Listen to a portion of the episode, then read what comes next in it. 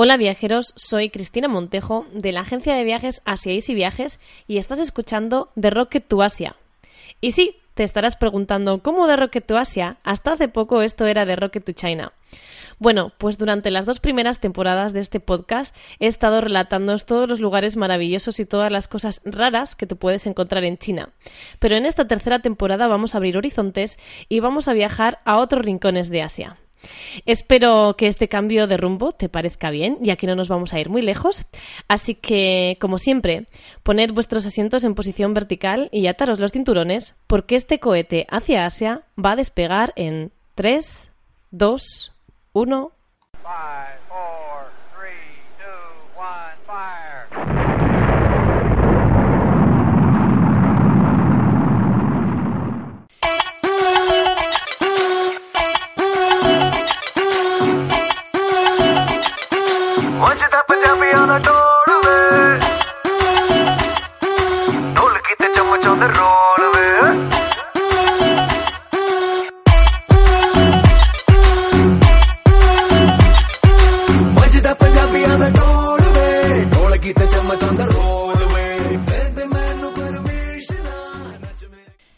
Como os he dicho antes, soy Cristina Montejo de la agencia de viajes asiaisyviajes.com y hoy vamos a finalizar con ese viaje a la India que hemos estado recorriendo estas últimas cinco semanas.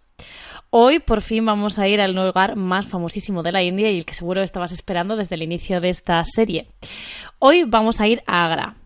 Pero antes de ir a Agra vamos a venir desde Jaipur haciendo unas cuantas paradas.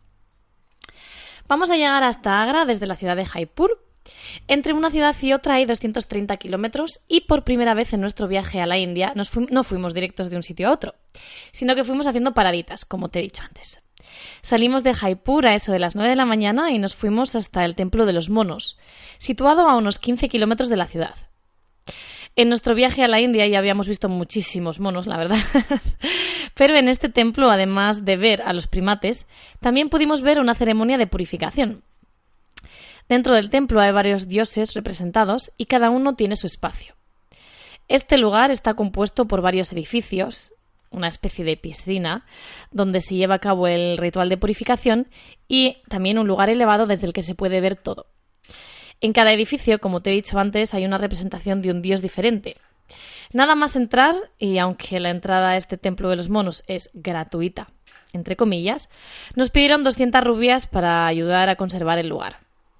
En fin, después del subidón que nos dio en Pushkar, en el que nos dejaron participar de ciertos rituales religiosos sin pagar, de nuevo esta petición pues no nos gustó, pero aún así pagamos. ¿Qué le vamos a hacer? Cuando llegamos al primer edificio, eh, entramos para ver las imágenes religiosas y un monje nos explicó durante unos 20 segundos, o sea, algo súper rápido, algo relacionado con lo que se podía ver en el edificio. Nos puso un hilo en la muñeca mientras rezaba una oración y nos pidió otras 200 rupias. Ya empezamos a mosquearnos y por supuesto nos las dimos. Pero el hombre no nos acompañó a la puerta con buenas pulgas, no te creas. La verdad es que se puso bastante borde. Para evitar más encontronazos como este, ni siquiera entramos al resto de los edificios. Es una auténtica pena, pero la verdad es que a veces en la India sentíamos que si no pagábamos, incluso por respirar, la gente nos hablaba mal. Decidimos subir a la parte alta del templo para tener una panorámica con los monos y desde allí pudimos observar el ritual de purificación. Mujeres, hombres, niños, mm, gente de absolutamente todas las edades, completamente vestidos, tirándose cubos de agua por encima y cantando. Además, en la parte alta nos encontramos con muchísimos monos haciendo cabriolas y cruzando de árbol en árbol, de pilar en pilar de, de tierra, etc. Como si nada, la verdad.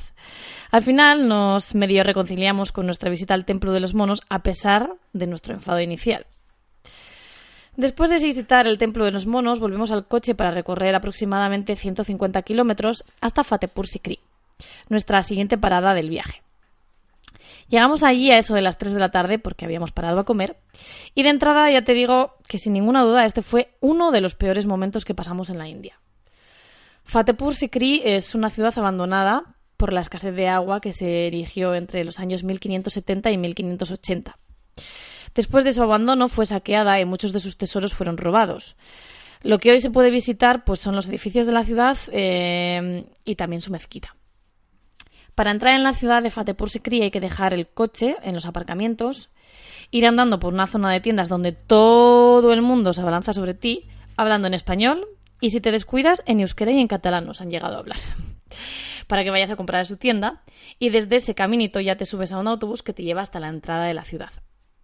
El precio de la entrada me pareció desmesurado. De hecho, al no haber descuento para estudiantes, mi entrada fue más cara que la del Taj Mahal. Para que te hagas una idea. Una vez dentro, cada tres pasos, unos niños nos pedían una monedita de nuestro país porque en su colegio hacían colección. Curiosamente era martes a las 3 de la tarde y los niños no estaban en el colegio. Cada dos pasos más adelante intentaban vendernos pulseras, incienso, postales, a hacerlos una foto por un módico precio, etc. La visita fue de lo más estresante. Fue completamente imposible pasear a nuestro aire o hacer fotografías sin que nadie nos interrumpiese. Nuestro enfado iba poco a poco para arriba, pero la gente que nos acechaba pues no iba desapareciendo. Así que empezamos a decirle a la gente que nos dejase en paz, que solo queríamos pasear. Por muy feo que suene esto, ellos parecían ni siquiera inmutarse y seguían poniéndonoslo en todos los morros, todo tipo de productos. Al final acabamos de visitar la ciudad y fuimos hacia la mezquita. En la salida del recinto un chaval se nos acercó y se ofreció a contarnos todos los pormenores de la mezquita. Le dijimos mogollón de veces que no queríamos, pero él seguía el camino a nuestro lado como si fuese un amigo más, contándonos todo tipo de cosas sobre la historia de la mezquita. Le dijimos un par de veces y de forma no muy amistosa que se fuera y que no le íbamos a dar propina, porque era un pesado y no queríamos sus servicios. Pero el chaval, oye, ni se inmutaba. Es como si estuviese completamente sordo. No nos dejó ver la mezquita. No nos dejó hacernos selfies ni fotos bonitas. Y cuando llegamos al puesto de su padre, y no le compramos nada, se enfadó muchísimo y se marchó todo indignado. En fin, nuestro nivel de tolerancia con los vendedores ambulantes estaba llegando a límites insospechados, pero es que aún no habíamos acabado. Al, final, al finalizar la visita, pues cogimos el autobús que te he comentado antes para volver al parking, pero aún había que pasar andando por la zona de las tiendas, de la que os he contado antes también.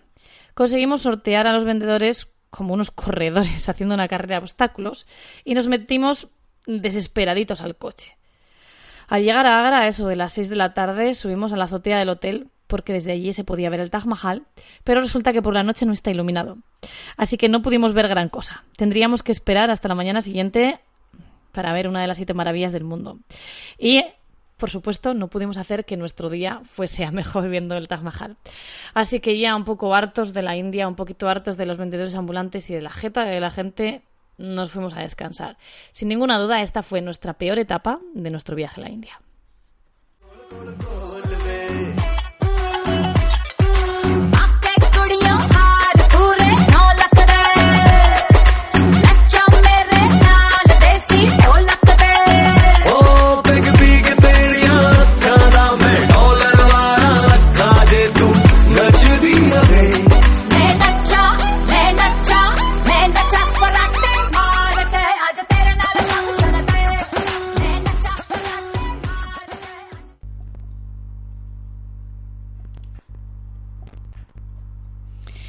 Al día siguiente nos despertamos sin prisas, desayunamos en la terraza del hotel con vistas al famosísimo Taj Mahal y luego nos fuimos a la habitación hasta las 12, que nos echaban del hotel. Dejamos las maletas en consigna y nos fuimos a ver el majestuoso Taj Mahal. Como seguramente muchos de vosotros sabréis, el Taj Mahal es un monumento funerario construido entre los años 1631 y 1654 por el emperador Shah Jahan. Su esposa favorita, Arjumand, murió en el parto de su decimocuarta hija, y el emperador decidió erigir este monumento en su honor. Por eso, seguro que has oído decir que este es el mayor monumento jamás construido por amor. La verdad es que, sin ninguna duda, lo es. El emperador no escatimó en absolutamente nada. No es solo el impresionante edificio de mármol blanco que todos hemos visto fotografiado es que el Taj Mahal además tiene fuentes, jardines, tumbas más pequeñas, minaretes, una mezquita, etc. La parte más impresionante del conjunto, según mi opinión, es la misma tumba de Al-Humand. Al entrar en el edificio de mármol blanco y junto a la tumba donde descansan los restos mortales de esta mujer, se puede ver unas flores incrustadas en el mármol. Estas flores están hechas de piedras preciosas y en concreto hay 30 tipos distintos de piedras preciosas y semipreciosas. Hay ágatas, turquesas, lapislázulis, coral, onix, jade y un larguísimo etcétera. Si pones una linterna justo al lado de las flores vas a poder ver cómo brillan. Se suponía que el precio que habíamos pagado a nuestro chofer teníamos un guía turístico en Jaipur y otro en Agra.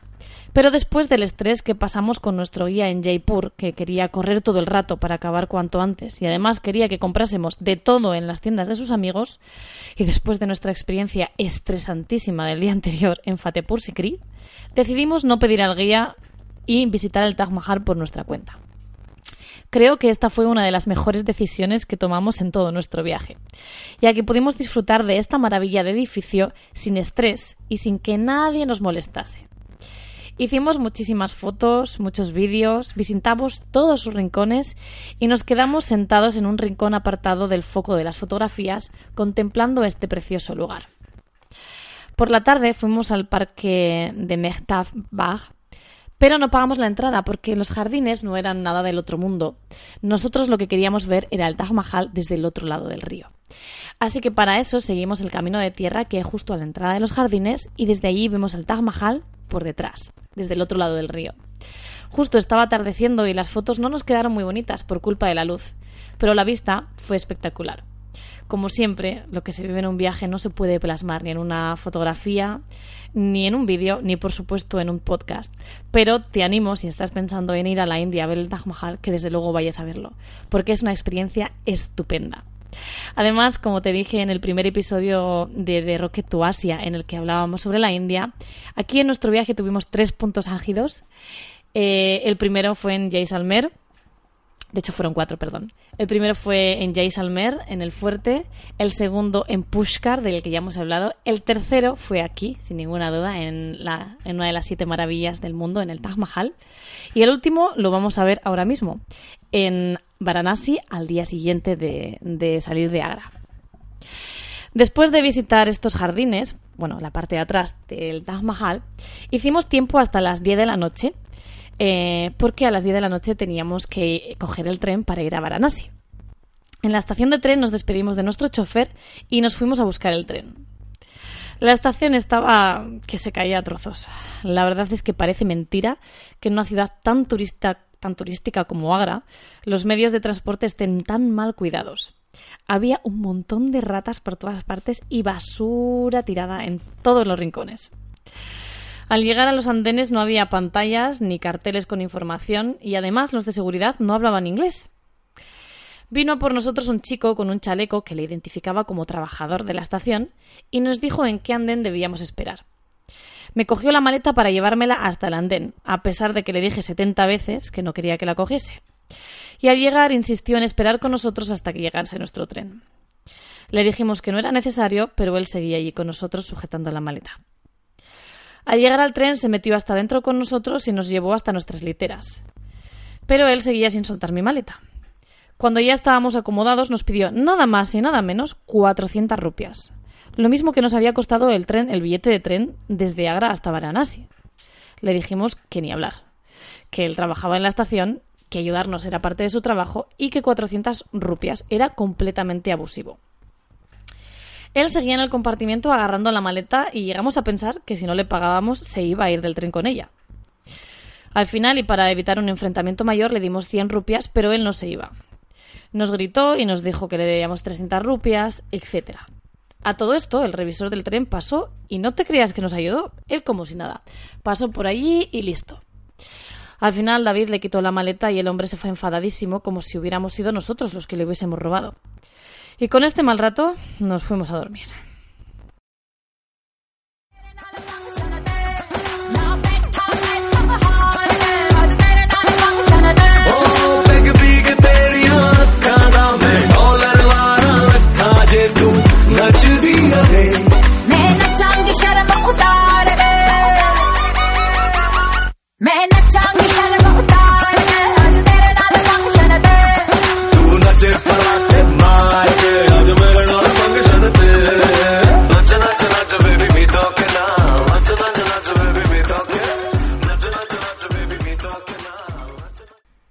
Amanecimos en Varanasi al día siguiente a eso de las nueve de la mañana. Nuestro tren llegó casi con dos horas de retraso, pero a pesar de eso y del estrés vivido la noche anterior, pasamos una noche bastante buena. Las literas eran bastante cómodas y aunque la luz del pasillo se encendía constantemente, las cortinas del compartimento oscurecían mucho las literas. Nosotros no compramos literas en primera clase porque ya no quedaban asientos, compramos en segunda clase, pero he de decir que dormimos perfectamente. Al llegar a la estación de tren, el chofer de nuestro hotel en Varanasi nos estaba esperando y fuimos directos a descansar. Durante la mañana no hicimos básicamente nada, solo descansamos, miramos el mapa y vimos en internet qué debíamos hacer en Varanasi. Por la tarde fuimos a la zona del río Ganges y nos montamos en una barca para el atardecer en el río Sagrado. Y después, a eso de las 6 de la tarde, nos fuimos a ver el ritual de rezo desde el agua en el Gat de, a ver si lo digo bien porque es un nombre muy complicado, Dashawemer. Como os comenté en el primer episodio de Rocket, to, de Rocket to Asia y también el que os he comentado hoy, tuvimos cuatro momentazos inolvidables en la India y este fue el último de ellos. El río Ganges, repleto de gente en barcas, algunos de ellos eran turistas extranjeros, otros turistas indios, había muchos creyentes e incluso barcas de monjes. Todos ellos en silencio y observando muy atentamente lo que los brahmanes hacían en tierra. En esta ceremonia los brahmanes cantan, tocan campanas, bailan con velas y sobre todo rezan. Dicho así, sé que no parece gran cosa, pero aquí, en esta ceremonia al río Ganges, pudimos ver y sentir una parte muy importante de esa espiritualidad que todo el mundo dice encontrar en la India y que a nosotros, debido a todo el negocio montado alrededor de la espiritualidad, se nos estaba escapando. Estamos acostumbrados en China a que por la noche todo sean luces de neón y que todo parezca futurista. Sin embargo, esto fue un cambio de 180 grados. La ciudad prácticamente a oscuras, Solo se iluminaban las velas de los brahmanes, escuchando sus rezos, oliendo su incienso, miles de platos con velas y flores flotando por el Ganges, rivándose los deseos de miles de personas que estaban allí con nosotros, venidas de todas las partes del planeta. La verdad es que fue una experiencia absolutamente inolvidable. Después de la ceremonia, el barco nos llevó a nuestro punto de salida y desde allí fuimos callejeando hasta el hotel. Al día siguiente, a las seis de la mañana, el mismo barquero nos esperaba para llevarnos a ver el amanecer desde el río. Tuvimos mucha suerte y salió un día despejado y sin nubes, por lo que pudimos observar perfectamente cómo el sol asomaba tímidamente a través de este río sagrado. Una vez hubo amanecido, fuimos a la zona de las incineraciones. Allí descubrimos que las piras nunca se apagan.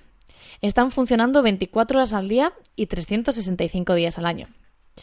Para los creyentes, el mejor lugar para el descanso eterno es el río Ganges, y por eso personas fallecidas de todas partes del mundo vienen aquí a incinerarse. Si la familia tiene dinero, trae el cadáver hasta aquí. Si la familia no tiene muchos recursos, quema el cadáver en su ciudad y trae hasta aquí las cenizas. Para los que vienen aquí de cuerpo entero, también hay muy diferentes formas de incinerar. La incineración en el crematorio eléctrico es la más barata, pero se incineran varios cuerpos a la vez, por lo que las familias recogen parte de las cenizas, pero no pueden saber si son o no de su ser querido. En cuanto a los que se incineran en las piras a las orillas del río, también hay muchas diferencias. Por ejemplo, según la casta a la que pertenece el fallecido. Para las castas superiores hay piras grandes, elevadas y rodeadas de vacas por todas partes. Y para las castas inferiores las piras están en la parte baja y hay muchas juntas. El cuerpo se mete entero y vestido a la pira y se prende fuego. Está ardiendo unas cinco horas más o menos, suficiente para que casi todo se reduzca a cenizas, con dos excepciones. Según nos contaron, en cinco horas las costillas de los hombres no se llegan a calcinar, por lo que es donde está el corazón y donde está el arma de la persona. Por eso, al finalizar las cinco horas, los familiares recogen las cenizas y el torso y lo tiran tal cual al Ganges. En cuanto a las mujeres, en cinco horas no se calcina la cadera, que simboliza su fertilidad, y también es arrojada junto a las cenizas al río. Después de oír esta historia me puse a pensar la cantidad de torsos y caderas que se tiraban a esa parte del Ganges diariamente, y la visión la verdad es que me pareció absolutamente espeluznante. Y más viendo que la gente baja al río a bañarse, a lavar la ropa y a hacer todo tipo de actos. Además, en las zonas cercanas a las piras están las tiendas de madera para quemar. Las familias deben comprar muchos kilos de madera para poder incinerar a sus familiares y no siempre tienen dinero. Así que hay una especie de fondo común en el que cualquiera puede comprar 5 o 6 kilos de leña y apilarlos en un lugar especial para que una familia sin recursos los use. Me pareció una cosa muy bonita y altruista, dado que esta ceremonia es tan importante para mucha gente. He de decir, además, que este lugar especial estaba llenísimo de leña, lo que significa que hay mucha gente concienciada con esta necesidad y decide poner su granito de arena para hacer más fácil un momento de por sí súper duro para la familia.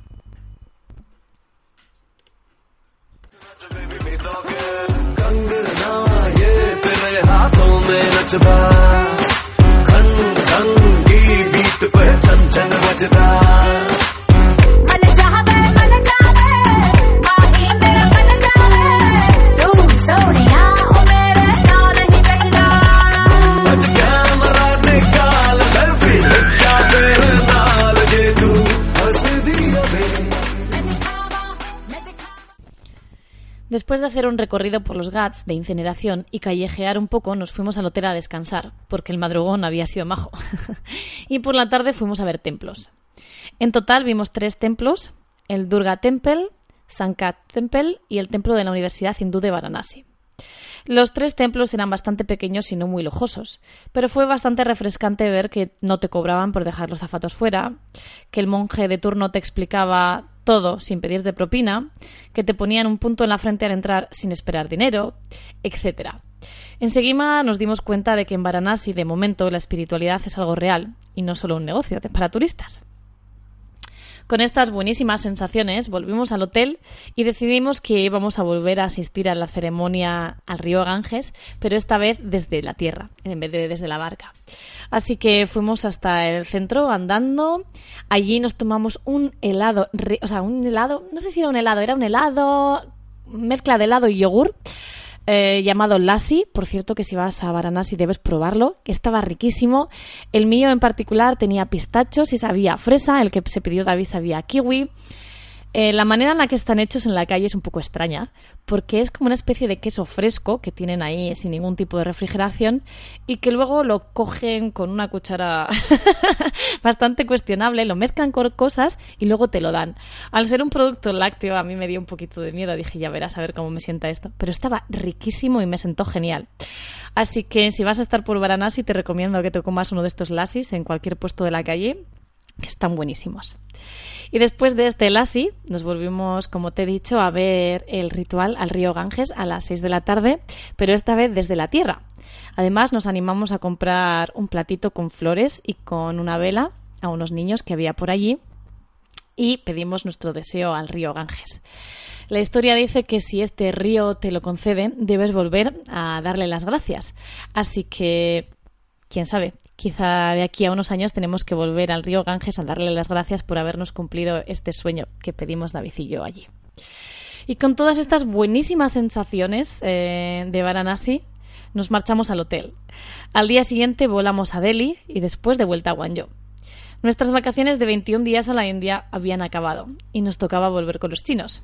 Pero yo, como suelo decir siempre, que nos quiten lo viajado.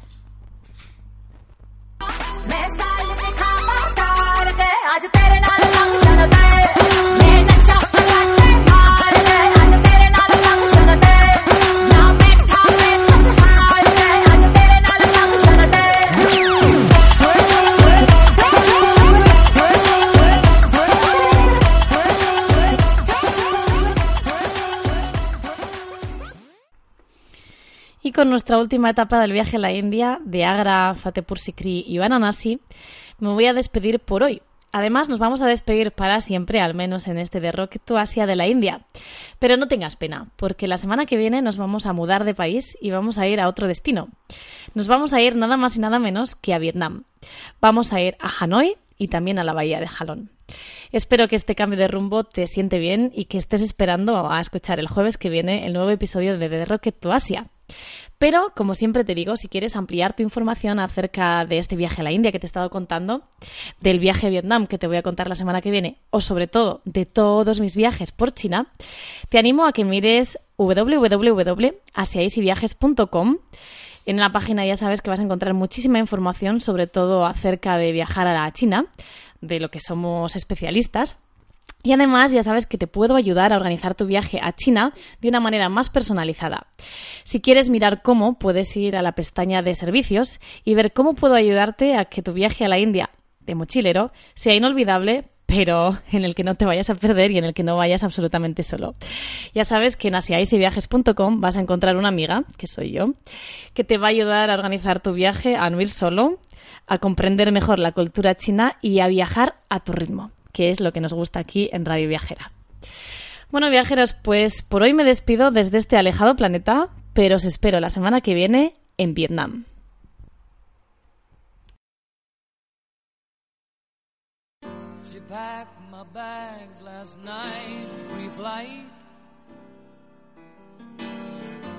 Zero hour, 9 a.m. And I'm gonna be high as a kite by then.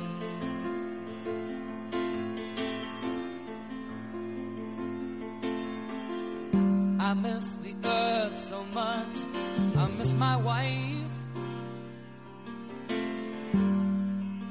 It's lonely out in space on such a timeless I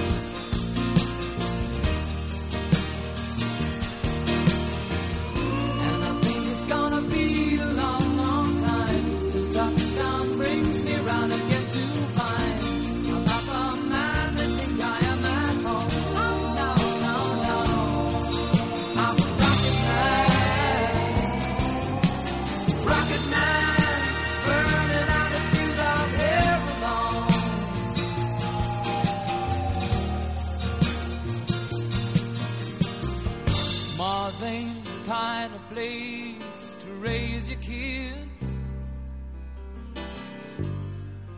In fact, it's cold as hell. And there's no one there to raise them if you did.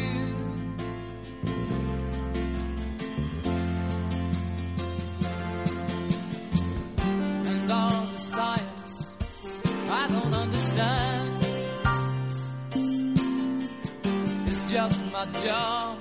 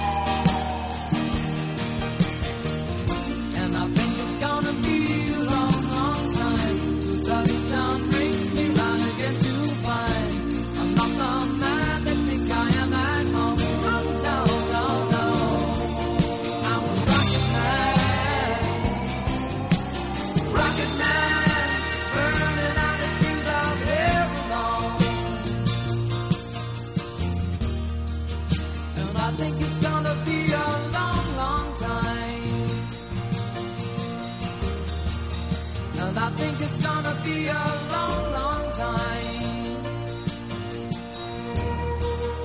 And I think it's gonna be a long, long